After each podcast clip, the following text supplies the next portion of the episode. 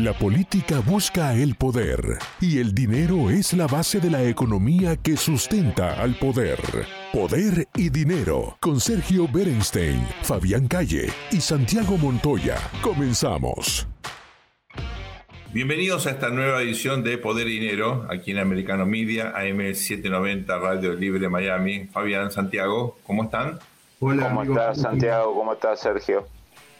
Creo que vale la pena seguir reflexionando sobre esta cumbre de la CELAC, ¿eh? que se realizó en Buenos Aires. Ustedes saben, es eh, una organización impulsada originalmente por Cuba, por Venezuela, hace aproximadamente una década, que nunca tuvo mucha trascendencia, pero fue pensada como una OEA sin Estados Unidos y sin Canadá, donde las dictaduras tuvieran obviamente un espacio de cooperación, intercambio, la dictadura de la región, ¿no? Eh, con otros países y también, digamos, un lugar de lanzamiento de iniciativas, de ideas eh, para eh, competir con el liderazgo de Estados Unidos en la región. La verdad que la CELAC nunca fue demasiado relevante, pero expone lo que aquí denominamos un acervo de ideas bastante anacrónica y fracasada por parte de la izquierda de América Latina. Tuvimos eh, la oportunidad de charlar con esto con el embajador Lagorio. Hoy tendremos un programa donde vamos a seguir avanzando en estas cuestiones con otro especialista de la región, el embajador Mariano Causino, que bueno, también es un amigo de la casa, una persona eh, que a pesar de su juventud tiene una importante trayectoria en el mundo de las relaciones internacionales, fue embajador en, Costa Rica primero, en, Israel eh, luego, y tiene una visión realmente sofisticada de la política internacional. Sí, además viene trabajando intensamente con publicaciones, con artículos en el tema del avance del autoritarismo en la región, ¿no? Nicaragua, Cuba, Venezuela, algunos rasgos preocupantes que están mostrando Lula y el PT y bueno, desde ya el kirchnerismo. Bueno, me parece que de todas maneras la, la pobreza de todo esto, amigos, con un poco de, de, suerte, eh, me parece que tiene que ir diluyéndolos en sí mismos. Eh, saben que yo soy de la idea hasta que ni siquiera se justifica que le hagamos tanta cobertura.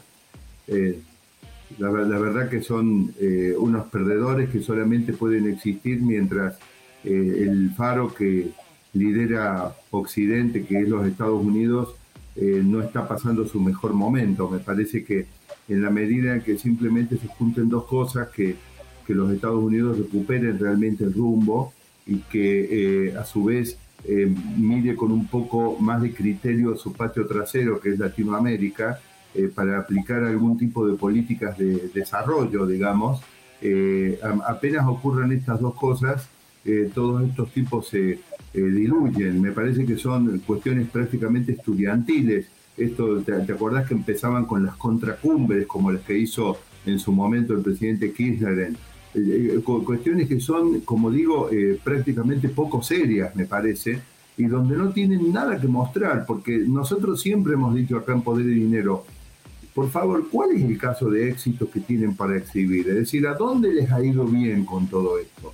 Eh, entonces, bueno, vamos a ver ahora qué perspectiva puede aportar Causino, el riesgo que tenemos de, de avanzar mucho en esto, cosa que yo lo observo porque estoy en, varios grupos que son de pensamiento, de reflexión y de análisis de, seguimiento de estos temas y yo veo que ya llega incluso el riesgo para los que queremos, queremos simplemente analizarlo de manera, podemos decir, un poco más independiente, que eh, nos pasemos de rosca. Por ejemplo, hasta eh, terminaban enojados porque eh, el presidente se reunía con, con uno de estos eh, por ejemplo, con el de Cuba, ¿no es cierto? Con su par de Cuba.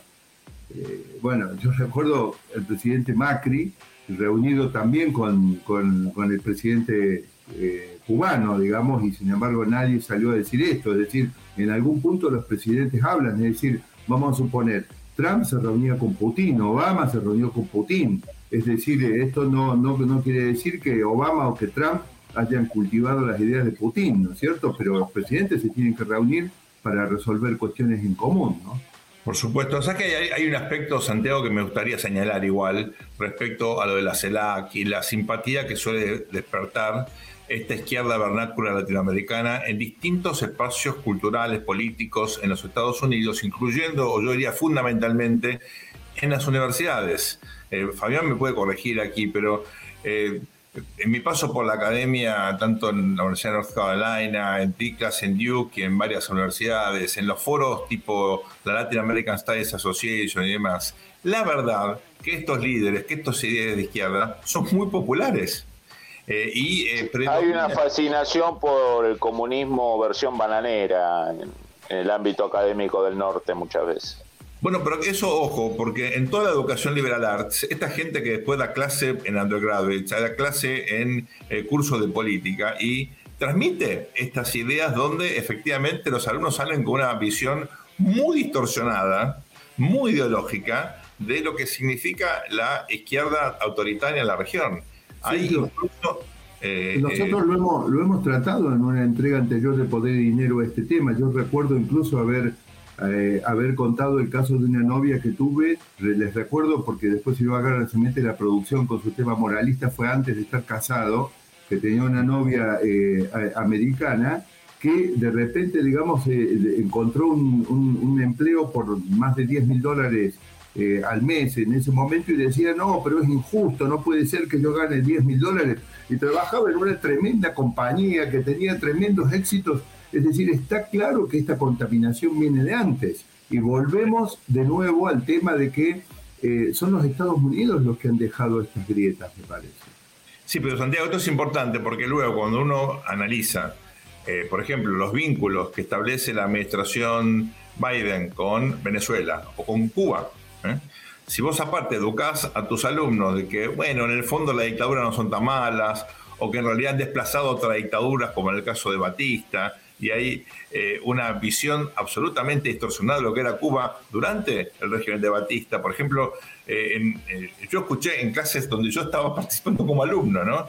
que los éxitos de la revolución cubana en materia educativa, que como hemos discutido aquí varias veces, son absolutamente mentiras. O en salud pública, el sistema educativo de salud pública cubano antes de la revolución era excelente. Por eso eh, sobrevivió como pudo en todo caso a las locuras de la dictadura castrista. Todo esto impacta, por eso yo creo que reflexionar respecto de la CELAC y esta circularidad de simpatías, ideas románticas, entre comillas, respecto de eh, los valores de la izquierda latinoamericana en ámbitos norteamericanos, bueno, vale la pena justamente por las consecuencias políticas, ideológicas y por la tolerancia frente a violaciones masivas a los derechos humanos y eh, sobre todo las ideas fundantes de la eh, democracia de los Estados Unidos. Sergio, si vos te fijás cíclicamente, el Congreso americano, especialmente la Cámara de Representantes, no el Senado, se junta una docena, dos docenas, 30 miembros que firman solicitadas justificando las mayores aberraciones eh, tengamos cuidado con Cuba, tengamos cuidado con Venezuela, no persigamos a este, no acusemos al otro. Digo, no es una mayoría, pero es un porcentaje grande. Si eso, si eso está, está ya en, la Cámara de Representantes, me imagino en, lugares de base, ¿no?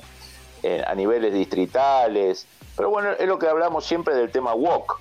¿no? Si uno entrevista a un dirigente WOC universitario, dirigente social universitario, o se mete en algunos barrios de Los Ángeles, de Nueva York, va a encontrar, eh, digamos, póster del Che Guevara, va a encontrar algo muy parecido a, digamos, a la izquierda pequeño burguesa, digamos, parisina o de América Latina. Son fenómenos chicos, pero muy intensos y muy, y muy activos en redes sociales. Vamos a dedicar el programa entonces de hoy a reflexionar sobre estas cuestiones con el embajador eh, Mariano Causino. Antes de ir a la pausa, me gustaría eh, recordarles que eh, en esta última reunión de la CELAC los temas más importantes no se han discutido, como suele ocurrir en esta clase de cumbres, ¿no? no se discutió, por ejemplo, un entrevistado nuestro la semana pasada, Andrés Manamur, recordó que América Latina hoy tiene el 8% de la población mundial, el 5% del comercio mundial y el 35% de los homicidios. Una cifra contundente que pone manifiesto precisamente lo que es este continente, ¿no? Una situación donde el vacío de estatalidad, el vacío de eh, presencia de instituciones que brinden certidumbre termina generando problemas enormes desde el punto de vista de desarrollo humano. Y, como decías vos, Sergio, ¿no? Todos estos dinosaurios que han caminado por la CELAC hablan de más Estado, más regulación, y ninguno de esos estados cumple el requisito básico que es brindar la seguridad a su pueblo, ¿no? En muchos casos le brindan inseguridad. Ellos mismos, o en otros casos dejan hacer por garantismos o, o digamos ideas digamos delirantes en el Código Penal, como es el caso argentino, empieza a ser en el caso de Chile, empieza a ser en el caso de Brasil. No, y, no solo esto, sino que en general estados que no funcionan, que son muy poco efectivos para todo. Es decir, si tienen que hacer un puente demoran 20 años, se, se, roban la mitad de la plata, es decir, eh, no vamos a ninguna parte así. La mitad con suerte de la plata, Santiago. Vamos a una muy breve pausa. Los moderados, esos son los moderados. con más, con más poder y dinero, con la entrevista con el embajador Causino, no se vayan. Estamos de vuelta con Poder y Dinero, con Sergio Berenstein, Fabián Calle y Santiago Montoya, por Americano.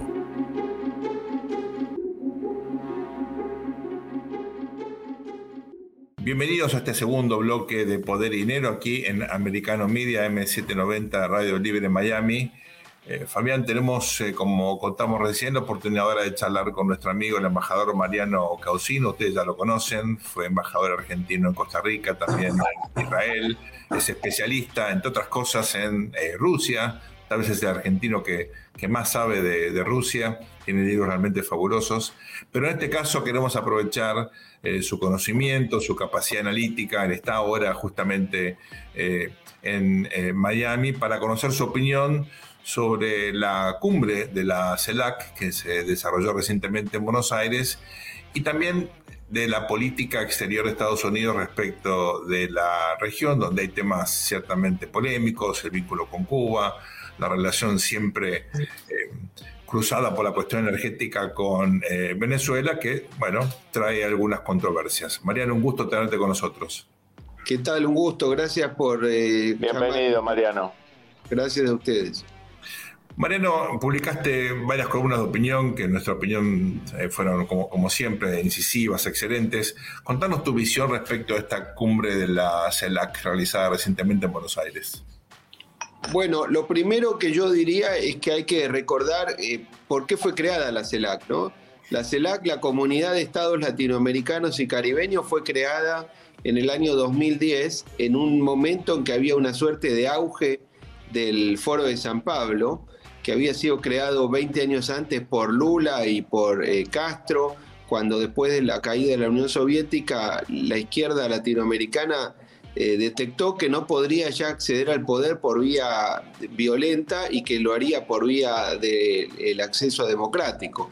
A partir de ahí ustedes saben que muchos países eh, tuvieron gobiernos de, de, izquierda y de centro izquierda, algunos de los cuales cumplieron las reglas democráticas y constitucionales gobiernos que uno podía gustarle o no, pero que cumplieron eh, su mandato y permitieron la alternancia en el poder, como ocurrió en Chile, como ocurrió en el Uruguay, pero otros eh, gobiernos, una vez que llegaron al poder, desmontaron las instituciones republicanas, las instituciones democráticas y hicieron un cambio de régimen.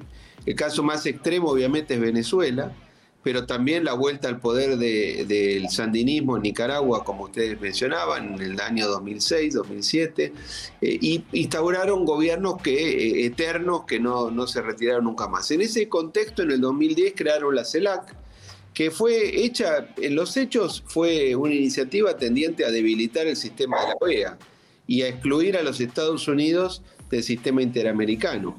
Bueno, si ustedes me preguntan, ustedes vieron que en estos días en algunos países eh, se alzó la voz sobre ¿para qué sirve la CELAC? ¿Los países deberían permanecer en la CELAC? Bueno, es una discusión académica tal vez, ¿no?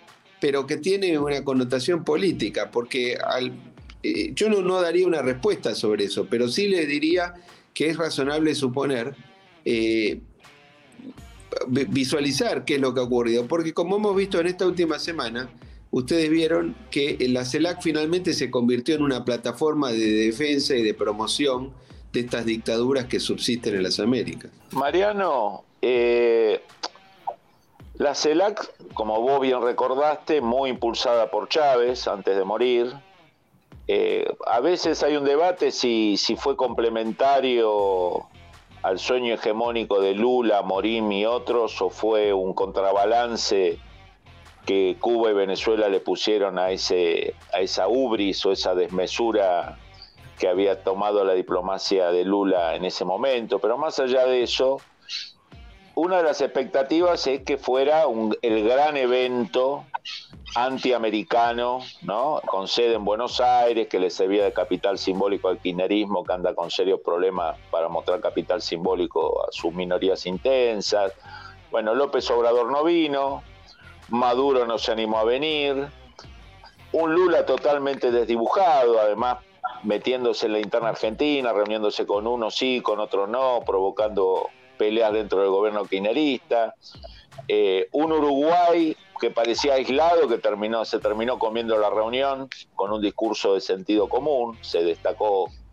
Y después ese emperador que vuelve, supuestamente con ideas un poco vetustas, como parece el Lula 3, va a Uruguay como a pedirle perdón o a la calle. Digamos, salió, salió todo al revés, ¿no? Me da la sensación. Bueno, por otro lado, en la Argentina hubo un triunfo, coincido con lo que mencionas, pero por otro lado hay que destacar un pequeño, gran triunfo en la Argentina, que fue haber logrado, haber conseguido que el dictador venezolano Nicolás Maduro no pudiera llegar a la capital del país eh, para participar en esta cumbre, ¿no? una cosa que que se logró a partir de la movilización que hicieron un grupo de ciudadanos argentinos y de residentes venezolanos y de, una, y de dos denuncias que hizo Patricia Burri, la presidenta del PRO, el principal partido de la oposición, eh, para impedir esa llegada. Que finalmente el, dictador de Venezuela cobardemente este, decidió desistir de su viaje eh, y de alguna manera sí, frustró, aunque sea parcialmente, ese festival populista, llamémosle, que querían hacer, eh, que querían montar en, en, Buenos Aires. Yo me permitiría hacer un pequeño comentario más. Ustedes vieron que fue muy eh, eh, presentado el hecho de que Alberto Fernández cuando termina la conferencia dice, dejo inaugurada la cumbre de las Américas, en un acto fallido, una confusión, que tal vez no es tan importante eso, pero sí probablemente revele, dado que él emula y admira tanto a Néstor Kirchner, probablemente esta sea la mini cumbre de las Américas que él este, pudo tener, que así como Kirchner hizo la del 2005 en Mar del Plata, Alberto Fernández soñó con tener su propio Mar del Plata en Buenos Aires y se le frustró parcialmente. Es una interpretación tal vez freudiana que corresponde más a la psicología que a la política, pero interpreto que algo de eso puede haber habido. Sí. Y si te fijas, como para terminar el escenario patético, eh, el, que asumió, el, próximo encargado, que es de una pequeña isla caribeña, eh, una vez que es nombrado y baja el martillo como para decir nos vemos en la próxima, no lo saluda Alberto Fernández, que era el presidente. O sea, eh, una, como un cierre perfecto a un fracaso, ¿no? Así fue. Mariano, ¿qué nos dice esto de la, del acervo de ideas, de conceptos eh, ideológicos de la izquierda hoy en América Latina. Eh, siendo objetivo, a uno le puede gustar o no, pero uno puede decir, bueno, a partir de la década del 60, primero con la idea de la revolución, después con la idea de la liberación, en el medio con cierta aceptación de la lógica, por lo menos de una parte de la izquierda latinoamericana, de la lógica de la democracia, eh, luego con críticas a las reformas promarcadas, siempre había algún tipo de propuestas desde la izquierda que incluso reactivamente en algún caso tenían eh, alguna cosa innovadora, ¿no? Eh, incluso cuando uno dice, bueno, en algún punto una parte de la izquierda de la América Latina quiso parecerse a la izquierda europea, yo creo que no lo logró, pero había como una intención también de copiar el modelo socialdemócrata.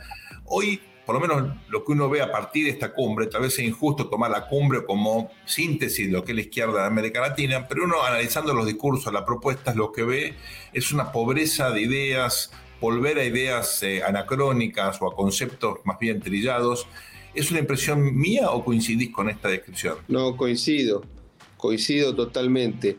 Eh, lo que pasa es que hay una, ha habido una reversión de algunos procesos y algunos eh, países han vuelto a tener gobiernos, llamémosle de izquierda o de centro izquierda, eh, pero como consecuencia de los problemas que se habían acumulado antes y que los, los gobiernos que sucedieron a la primera ola, eh, populista, no pudieron resolver o no resolvieron plenamente. Esto pasó en nuestro país, en la Argentina. Eh, cuando el gobierno del presidente Macri pierde la reelección y vuelve el kirchnerismo al poder, bueno, fue consecuencia de, un gobierno que no había logrado este, revertir los 12 años de kirchnerismo. Por supuesto, faltó tiempo, hubo, en algunos campos del gobierno hubo éxitos y en otros no, hubo cosas pendientes y hubo errores, y eso llevó a esa situación. Ahora en Brasil se dio la vuelta al PT eh, muy ajustadamente, pero se dio la vuelta al PT por el, por, porque no pudo reelegir el presidente Bolsonaro, a pesar de que económicamente había hecho una gestión muy positiva. Pero esta reversión eh, se ha producido, lo mismo en Bolivia, donde después de la crisis que tuvo lugar en el 2019-2020, volvió el gobierno del movimiento del socialismo. Ahora, si vos te fijás en la Argentina y en Bolivia han vuelto a la misma agenda, te diría peor. Es como dice alguien, dice, no es más de lo mismo, es menos de lo mismo, ¿no? Este, pero bueno, veremos qué hace Lula. Lula es, fundamental este, entender qué es lo que va a hacer. Es un gobierno que se inició hace solamente menos de un mes eh, y veremos eh, si Lula es el Lula pragmático de sus primeros años o si es el Lula ideológico, eh, ideologizado, que también ha dado aval a todas estas dictaduras, ¿no? También hay que recordarlo, Lula también es fundador del Foro de San Pablo, Lula también ha sido un hombre que permitió la proliferación de estos regímenes y la extensión de estos regímenes y del castrochavismo.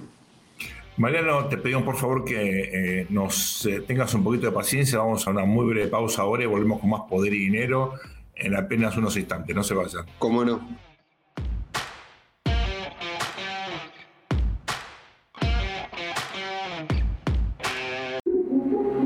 Estamos de vuelta con Poder y Dinero, con Sergio Berenstein, Fabián Calle y Santiago Montoya, por Americano.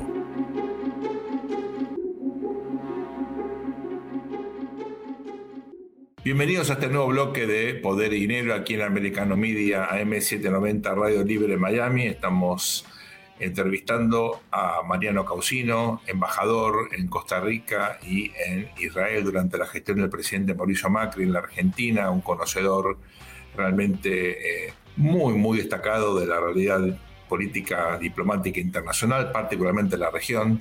Charlamos en el bloque pasado de lo que nos dejó la cumbre de la CELAC.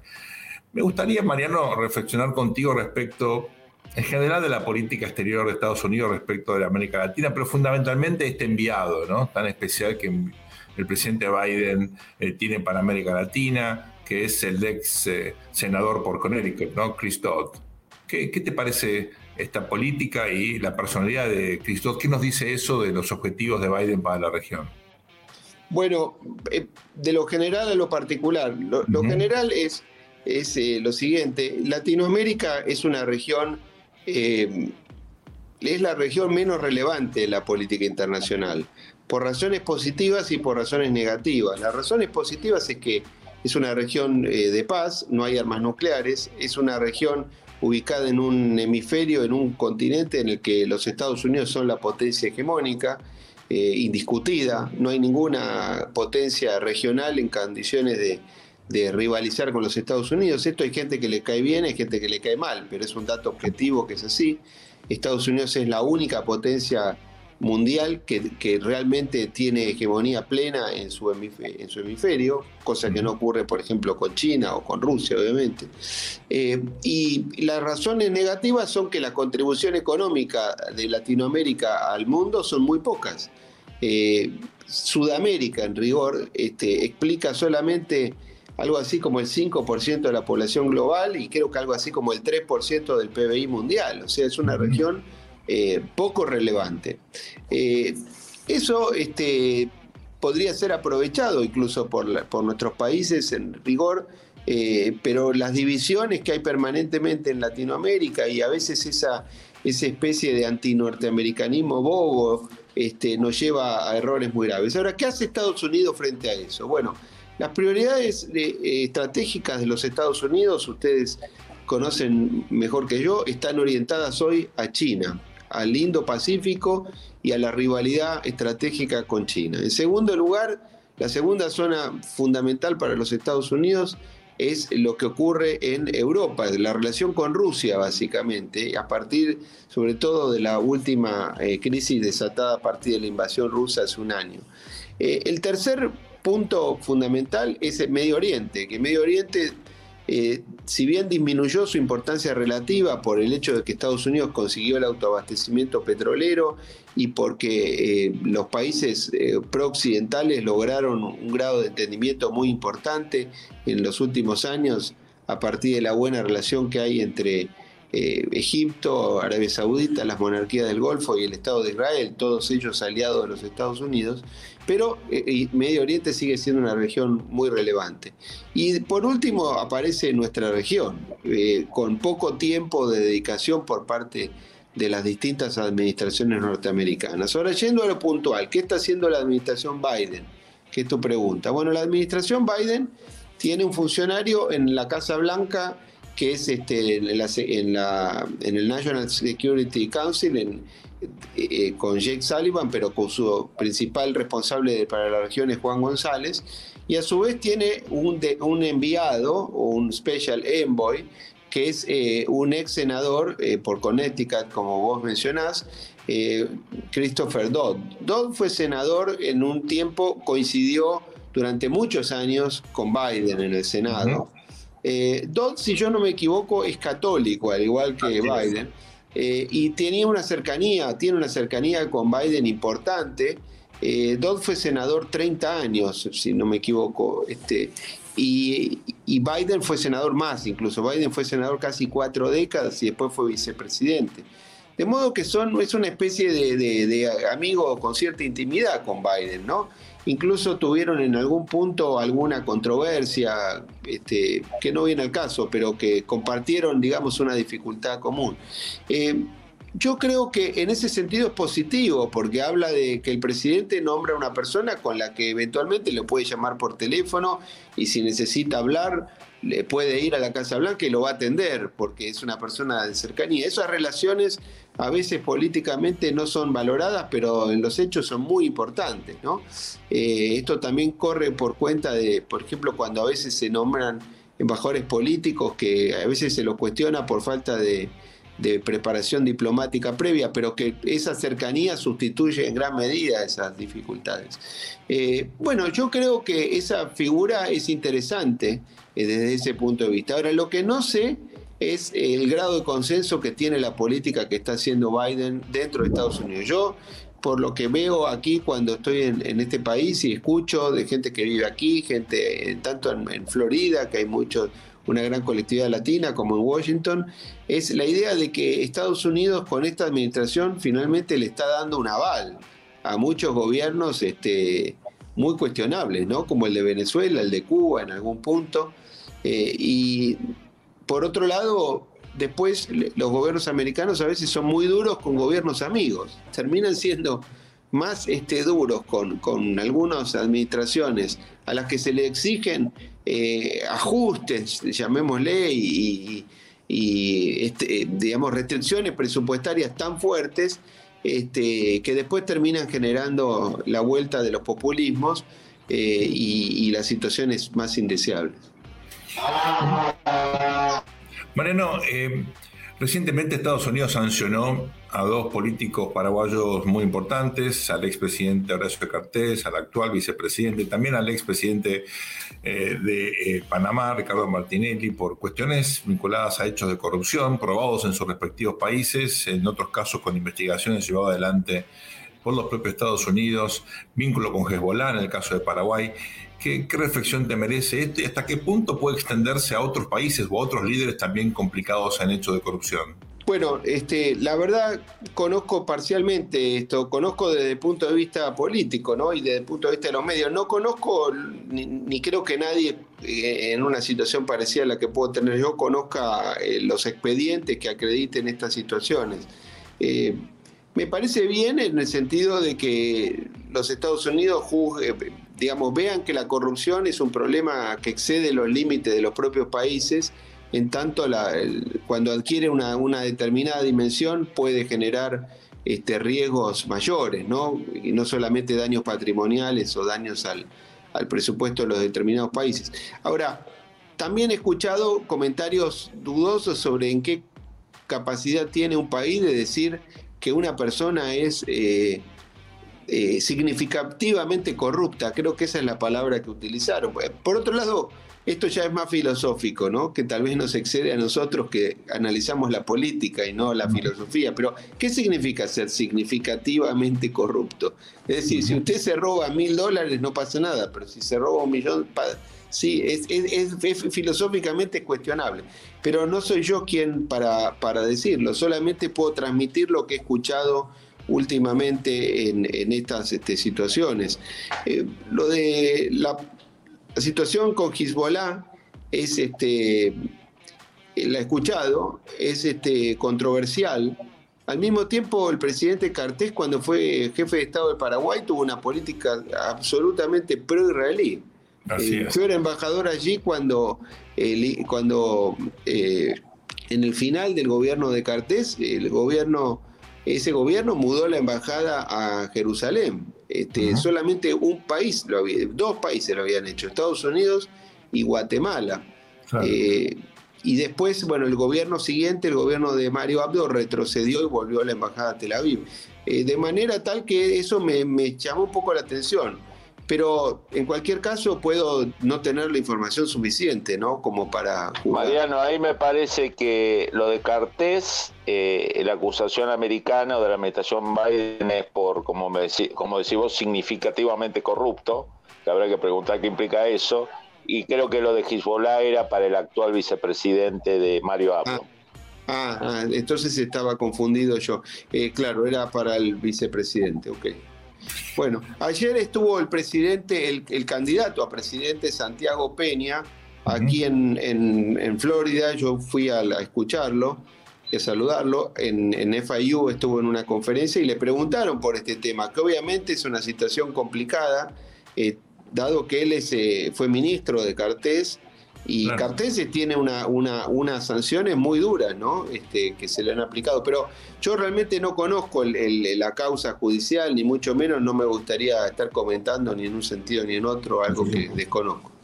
O sea, que uno siempre se pregunta ahí si eh, Estados Unidos se pone tan rígido con países relativamente pequeños o relativamente débiles, importantes en el contexto regional, como Panamá y Paraguay, pero no con tanto poder económico.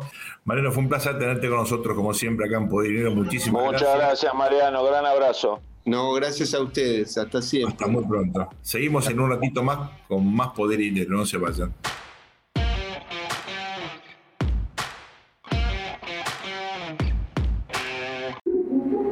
Estamos de vuelta con Poder y Dinero, con Sergio Berenstein, Fabián Calle y Santiago Montoya, por Americano.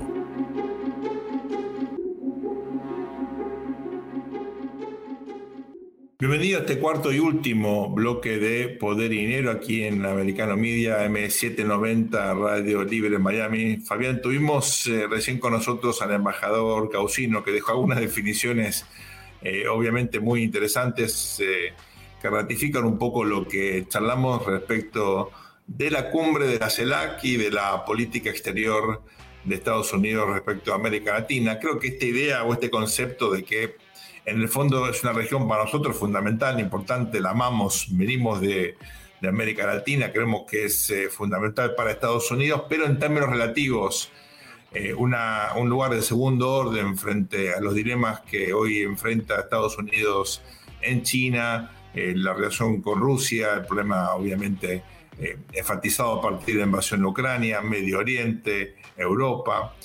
Bueno, obviamente uno entiende que el tiempo, la intención, la intensidad de política, diplomática no esté puesta en la región, ¿verdad? Sí, eso, digamos, es un justificativo. El tema estratégico que creo que se tiene que preguntar Washington en todas sus agencias es si en esta bipolaridad que asistimos con una China asertiva, con recursos, power, con hard power, eh, muchas veces apoyada tácticamente por Rusia, como para complicarle un poco la vida a Estados Unidos, eh, hay margen para ese dejar hacer, ¿no? Yo retomo un poco lo que, lo que estuvimos hablando hasta ahora del tema la rigidez con Paraguay, con algunos dirigentes de Paraguay, de Panamá, eh, y no la misma rigidez con dirigentes del PT en Brasil, por ejemplo, ¿no? Eh, o sea, uno entiende que para Estados Unidos sea un problema la corrupción, uno entiende que para Estados Unidos sea un manejo sano del FMI, pero por esa paradoja del destino, Estados Unidos a Macri en el FMI le exige más que al kirchnerismo antiestadounidense hoy en el FMI, digamos, ¿no? O sea, eh, o que eh, el ataque al Partido Colorado o a sectores del Partido Colorado en Paraguay a lo mejor termina facilitando el ascenso de la gente de Lugo, ligado a Cuba, ligado al chavismo en Paraguay. Eh, o, la administración Biden festejando el regreso de Lula, eh, que todos sabemos va a tener una política exterior que en el fondo le va a complicar la vida a Estados Unidos en muchos países de la región porque le va a dar el caldo gordo a Cuba, a Venezuela, digamos. Muchas veces uno piensa que en Washington se ve mucho más el largo plazo, que hay un pensamiento, que nosotros, información que nosotros no tenemos, pero si uno mira el balance de las últimas décadas y mira el mapa, la verdad que no da la sensación que esté dando resultado eso, ¿no? Coincido, le agregaría dos elementos eh, que me parecen importantes. Una una cuestión, me parece, vital, en mi opinión, son las contradicciones, porque decís, bueno, condenamos la corrupción, pero al mismo tiempo estamos flexibilizando la relación con Venezuela, porque necesitamos el petróleo. ¿Qué quiere decir? Que si Paraguay tuviese petróleo, entonces... Claro. Podés, ser corrupto si tenés petróleo. Si no tenés petróleo, no tenés que ser corrupto es un poco extraño. O sea, aparte está probado lo de Maduro, no solamente corrupción, sino narcotráfico. Eh, no solo eso, tiene pedido de captura con recompensa incluida, digamos, ¿no? Claro. y Kerry, el encargado del medio ambiente, lo saluda afectuosamente en Davos, digamos, ¿no? En vez que ponerle las esposas en el momento que agarra, le agarra la mano y aprovechar como las películas del Far West que le ponían los grilletes en, la muñeca, lo saluda y se quedan charlando. La política internacional usualmente hay dobles estándares, hay hipocresías, pero a veces la verdad, y más cuando se trata de países débiles, corruptos, débiles y autoritarios, eh, a, lo mejor ahí se podría aplicar un poquito la coherencia, ¿no? Digamos, no con China, no con los grandes players, Claro. Pero la verdad que ser pragmático y, rebajarse a, tener una charla amigable con, con un agente cubano como es Maduro, la verdad que ya no se explica por la realpolitik, digamos, ahí hay otra cosa, ¿no? Uno está acostumbrado a que los poderosos cambien las reglas del juego en función de su interés. Eso ocurrió, por ejemplo, la regla de Maastricht, ¿no? La regla de Maastricht, la regla recordemos, ¿no? Con la cual se constituyó la Unión Europea, eran súper rígidas, se aplicaban a Portugal, a Grecia, hasta que llegó la gran crisis financiera internacional y de pronto la, se flexibilizaron las La flexibilización necesaria. Claro, porque, no, no, pueden cumplir con los principios. Bueno, entonces al, débil le aplicaste la regla y al poderoso no. Eso es un doble estándar, uno lo entiende. Ahora, en este caso en particular, realmente eh, Te agrego algo, Sergio. El caso de Brasil, cuando uno explora un poquito la felicidad de la administración Biden por, por la derrota de Bolsonaro, uno escucha como si fuera un país subdesarrollado o debates en países subdesarrollados. No, lo que pasa es que Bolsonaro se llevaba bien con Trump.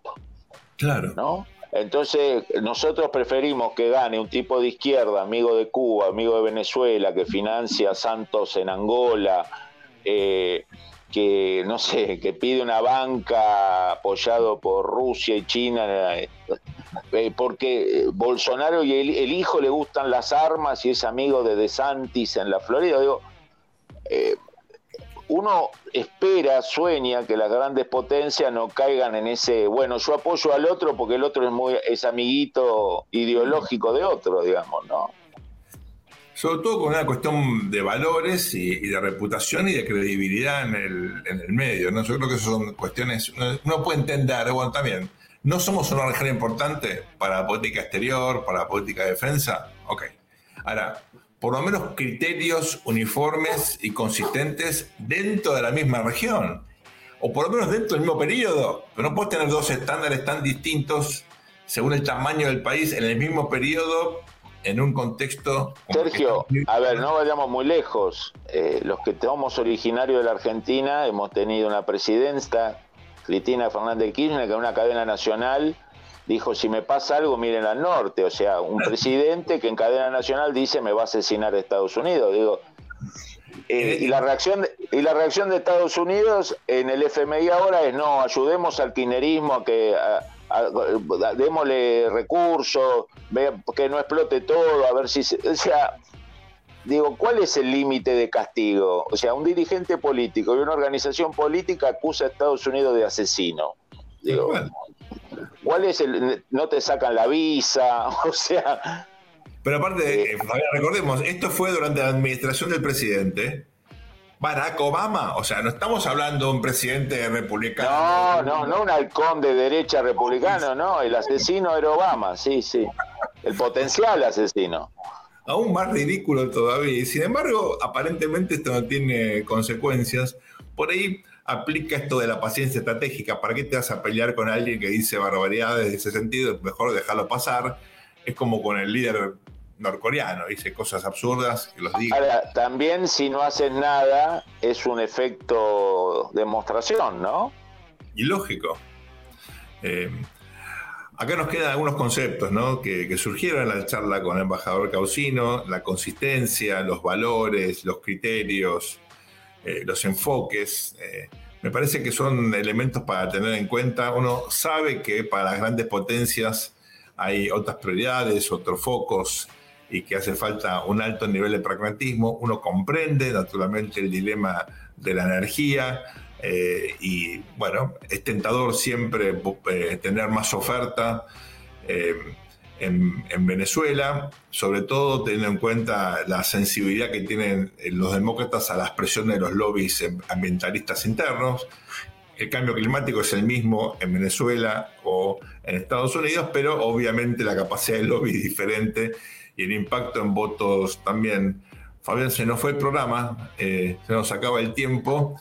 Vamos a volver. Así es muy prontito con más poder y dinero. Ustedes sigan en esta señal aquí en Americano Media, AM790 Radio Libre Miami. Nosotros muy prontito estamos con ustedes. Muchas gracias. Nos vemos si Dios quiere.